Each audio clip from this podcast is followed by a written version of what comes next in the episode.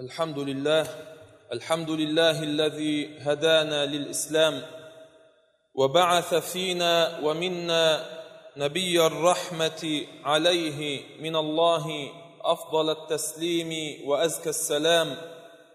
وأشهد أن لا إله إلا الله وحده لا شريك له سبحانه وتعالى لا نحصي ثناء عليه هو كما أثنى على نفسه. ونشهد أن محمدا عبد الله ورسوله.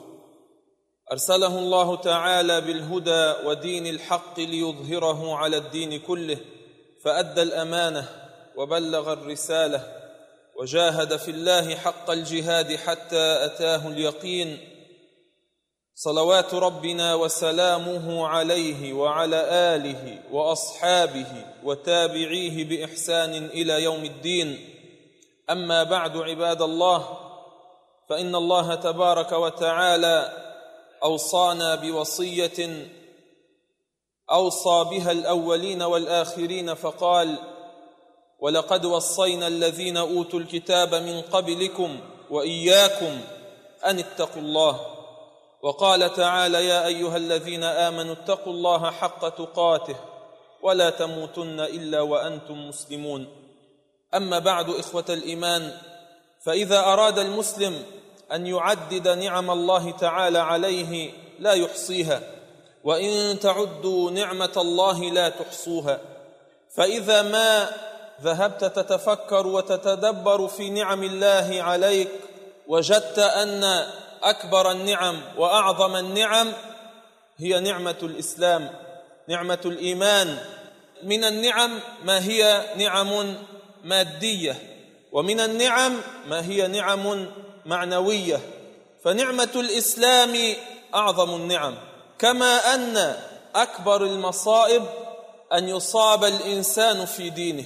لذلك كان من دعاء الرسول صلى الله عليه وسلم ويروى أنه من دعاء عيسى عليه السلام في ذلك قوله اللهم لا تجعل مصيبتي في ديني ولا تجعل الدنيا أكبر همي ولا مبلغ علمي ولا إلى النار مصيري. واجعل الجنة هي داري. إذا أصيب الإنسان في ماله أو في أهله أو في شيء من دنياه فإن ذلك يعوض في دنياه. وإذا ما عوض هذا الشيء في الدنيا فإن الآخرة آتية. والله سبحانه وتعالى يأجر من صبر في الدنيا. ولكن إذا ضيع الإنسان الدين ضيع الإيمان بالله تعالى بماذا يلقى الله تعالى؟ وبماذا يحاسب يوم القيامة؟ وأين يخلد يوم القيامة؟ اذا أعظم النعم نعمة الإسلام نعمة الإيمان نعمة الدين. ومن تمام هذه النعمة بعثة نبينا محمد صلى الله عليه وسلم. نعمة الإسلام إنما أتمها الله تعالى ببعثة سيدنا محمد صلى الله عليه وسلم. لذلك تجد أن الله سبحانه وتعالى يمتن على المؤمن بأن بعث سيدنا محمدا صلى الله عليه وسلم رسولا ونبيا. ويثني الله تعالى في كثير من الآيات على نبي الرحمة محمد صلى الله عليه وسلم. قال الله سبحانه وتعالى لقد من الله على المؤمنين إذ بعث فيهم رسولا من أنفسهم يتلو عليهم آياته ويزكيهم ويعلمهم الكتاب والحكمة وإن كانوا من قبل لفي ضلال مبين. لله الحمد والمنة. لقد من الله على المؤمنين أنعم الله عليهم بأن بعث إليهم رسولا. من أنفسهم منهم يعرفون نسبه يتحققون من مكانه يعرفون صدقه ولا يتهمونه بالكذب والخيانة في الرسالة ولا يتهمونه بترك النصيحة في الدين. هذه الصفات كلها تجعل من محمد صلى الله عليه وسلم خاتم النبيين والمرسلين. لقد من الله على المؤمنين إذ بعث فيهم رسولا من أنفسهم. يتلو عليهم آياته. يتلو ما يوحي الله تعالى إليه على المؤمنين. ويبقى هذا الكتاب الخالد القرآن الكريم معجزة الله سبحانه وتعالى ومعجزة الرسول صلى الله عليه وسلم الكبرى يقرأه كل مؤمن إلى يوم القيامة. يتلو عليهم آياته ويزكيهم يطهرهم ويعلمهم الكتاب والحكمة. ومن قبل ماذا كانوا؟ وإن كانوا من قبل لفي ضلال مبين. أيضا من الآيات التي يذكرنا الله تعالى بهذه النعمة. علينا أن نتمسك بديننا. علينا أن نتذكر هذه النعمة ولا نضيعها. فكم من مضيع للنعم لا يعرف قدرها لا يعرف قيمتها. فإذا ما قرأنا القرآن وسمعنا الله تعالى يذكرنا بمحمد صلى الله عليه وسلم عرفنا قدره عرفنا قيمته وكنا من أنصاره وأتباعه ومن المؤمنين حقا به عليه الصلاة والسلام. قال تعالى لقد جاءكم رسول من أنفسكم عزيز عليه ما عنتم حريص عليكم بالمؤمنين رؤوف رحيم. لقد جاءكم رسول من أنفسكم عزيز عليه ما عنتم يتحسر ويحزن على ما يصيبكم من الضرر ومن الشر. عزيز عليه ما عنتم حريص عليكم يحرص على هدايتكم وعلى ما ينفعكم في الدنيا والآخرة. حريص عليكم بالمؤمنين رؤوف رحيم. سماه الله تعالى باسمين من أسمائه سبحانه وتعالى. سماه رؤوفا رحيما. وإذا ما قرأت القرآن تجد أن الله سبحانه وتعالى يسميه نورا. الرسول صلى الله عليه وسلم نور يهتدي به من شاء من الخلق. يا أيها النبي إنا أرسلناك شاهدا ومبشرا ونذيرا وداعيا إلى الله بإذنه وسراجا منيرا.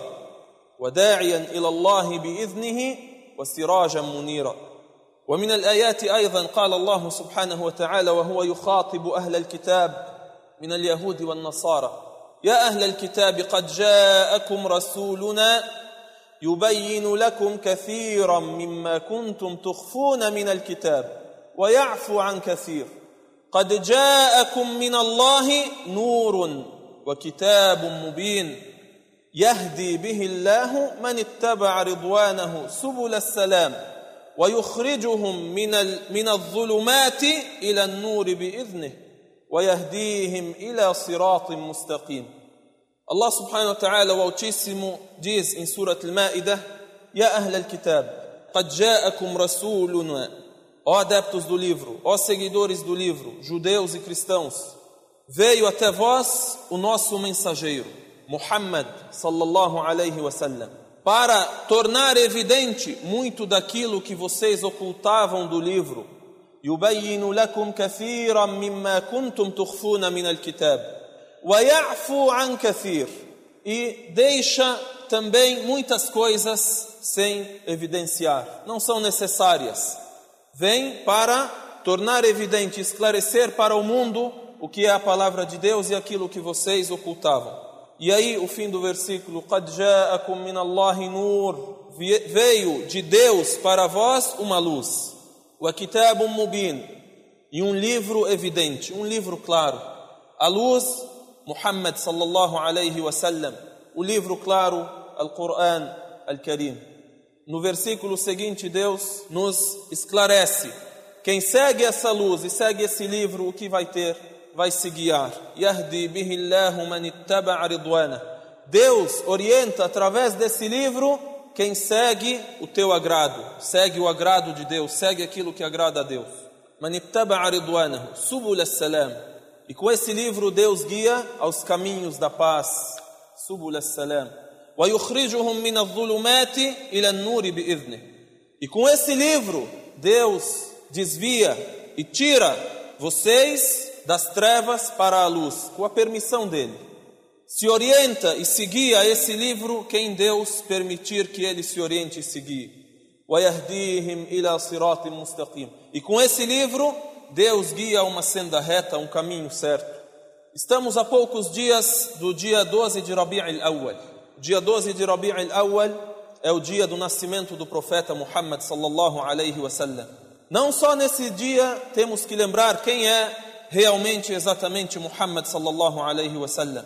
Temos que lembrar o valor que ele tem e ser realmente dos seus seguidores E ler versículos como esses onde Deus exalta o profeta sallallahu alaihi wasallam e torna evidente a importância dele para o mundo como o maior homem que já existiu na face da terra e o maior dos profetas e dos mensageiros. Em vários versículos, Deus cita a mercê dele em enviar o profeta Muhammad como mensageiro. لقد من الله على المؤمنين إذ بعث فيهم رسولا Deus faz mercê aos crentes por ter enviado a eles um mensageiro deles, ou seja, um mensageiro que no início da mensagem era do povo deles, era do povo a quem ele foi enviado para depois a mensagem dele se espalhar pelo mundo. Era um mensageiro que foi enviado em Meca para os árabes e para o mundo, e ele é árabe. O que, que ele faz?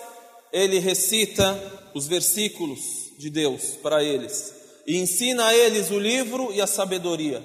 E antes disso, vamos lembrar da graça de Deus para nós e para aquele povo. Antes disso, o que, que vocês eram? E antes disso, vocês estavam em evidente desvio, estavam perdidos. Por isso dizemos: a maior graça que o ser humano tem não é a graça material, não é o sucesso financeiro, não é o sucesso na família. Tudo isso a pessoa conquista e agradecemos a Deus por conquistá-la. Mas também pode ser que a pessoa perca ou que ela não conquiste inicialmente. Mas a maior graça qual que é? A graça da fé, de você ter religião, ter conduta, crer em Muhammad sallallahu alaihi wasallam e assim consequentemente crer em todos os profetas antes dele. Essa é a maior graça, porque essa é a graça que te salva nessa vida e na outra. Não como disse um poeta, um filósofo, ele acabou filosofando tanto que se perdeu. O que, que ele disse? Eu vim não sei de onde. Eu vou, não sei para onde. Eu só sei que eu estou andando, para onde eu vou eu não sei, de onde eu vim eu não sei, que caminho eu tomo eu não sei, só sei que eu vi o caminho e andei. Esse é o caminho de quem é desviado. Mas não, o muçulmano tem que ter evidência, tem que ter conhecimento, tem que ter esclarecimento. Então você tem e agradece a Deus por isso e lê como esses versículos: Outro versículo também, Allah Subhanahu wa Ta'ala diz: "Laqad ja'akum rasulun min anfusikum". Veio a vós um mensageiro de vós mesmos, do vosso povo. Atinge ele aquilo que atinge a vocês. Ele se entristece com a tristeza de vocês. E ele passa mal quando vocês têm algum problema. Harisun aleikum, ele é zeloso por vocês e pela orientação de vocês. Bil mu'minina raufur rahim, tem compaixão com os crentes e tem misericórdia. Aí outra palavra também que Deus denomina o profeta sallallahu com ela, diz rahma. O que é rahma? É terror. Terror não, afwan, misericórdia, não é? Não, não é terror, não é medo, não é insegurança. O Rasul sallam para você é misericórdia, é segurança, é tranquilidade. وَمَا أَرْسَلْنَاكَ إِلَّا رَحْمَةً لِلْعَالَمِينَ Não é só para o crente. Deus diz, e não te enviamos senão como misericórdia para os mundos, para todo o mundo. Dizem al-alamin, o que que é al-alamin? Tanto para os humanos como para os gênios. Rahmah lil-mu'min bil-hidayah. ورحمة للكافر بتأجيل العذاب Para quem crê, o profeta sallallahu alaihi wasallam é misericórdia, por causa da orientação. Ele creu na orientação e seguiu. E para quem não crê, para o descrente, para o incrédulo, também ele é misericórdia, por causa da segurança que ele dá para ele e por causa da prorrogação do castigo. Antigamente, os profetas eram enviados quando havia a negação do povo a esse profeta, o que, que acontecia? Vinha logo o castigo de Deus. Assim é o povo de Lut, Hud, Salih, Shuaib e outros profetas. E é conhecido entre os cristãos a história de Sodoma e Gomorra, a história do povo de luto. Então o profeta sallallahu alaihi wasallam é misericórdia. O profeta sallallahu alaihi wasallam é luz. Pedimos a Deus que sejamos realmente dos seguidores dele, que sejamos dos defensores dele e que sejamos realmente esclarecedores de quem é Muhammad para o mundo. بإذنه سبحانه وتعالى أقول قولي هذا وأستغفر الله العظيم لي ولكم فاستغفروه إنه هو الغفور الرحيم الحمد لله والصلاة والسلام على رسول الله وعلى آله وصحبه ومن والاه أما بعد من عظم قدر النبي صلى الله عليه وسلم أن الله سبحانه وتعالى قارن ذكره سبحانه وتعالى بذكر محمد صلى الله عليه وسلم. فإذا ما قال المسلم أشهد أن لا إله إلا الله من تمام هذا الإيمان وهذا التوحيد أن يقول وأن محمدا رسول الله. وإذا ما سمعت المؤذن يقول أشهد أن لا إله إلا الله تسمعه يقول أشهد أن محمدا رسول الله.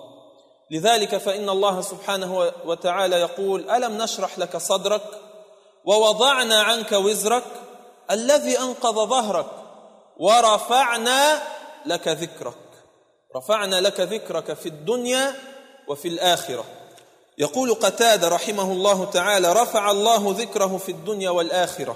فليس خطيب ولا متشهد ولا صاحب صلاة إلا ينادي Ashhadu an la ilaha illallah wa anna Muhammadan Rasulullah.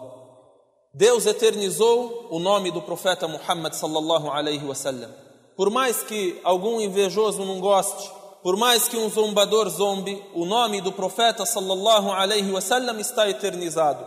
Inclusive, isto é das profecias que os cristãos e judeus têm. Haverá um profeta cujo reino será dado a ele, cujo nome dele será eternizado. O nome dele não vai ser esquecido. Pode calcular, todo segundo tem alguém falando o nome de Muhammad. وَرَفَعْنَا لَكَ ذِكْرَكَ Deus no Alcorão diz, e elevamos o teu nome, elevamos a tua fama. Aí na explicação desse pequeno versículo, وَرَفَعْنَا لَكَ ذِكْرَكَ E elevamos a tua fama, um sábio chamado Qatada, rahimahullah ta'ala, diz, Deus elevou o nome de Muhammad sallallahu alaihi wasallam nessa vida e na outra. Nessa vida, não há ninguém que reza que não cita o nome de Muhammad na sua oração. Quando você fala Ashhadu an la ilaha illallah, logo depois Muhammadun Rasulullah. A crença não é completa sem se crer em Muhammad como mensageiro. A crença não vale sem a crença em Muhammad como o último mensageiro. Al-Adhan, você ouve Al-Muadhin fazer o chamamento para a oração, para você atender e vir, vir rezar. Aí ele diz o que? Ashhadu an la ilaha illallah. Depois, Ashhadu anna Muhammadan Rasulullah. Uma khutbah. Você ouve alguém nesse mimbar falando um conselho, citando algo sobre a religião.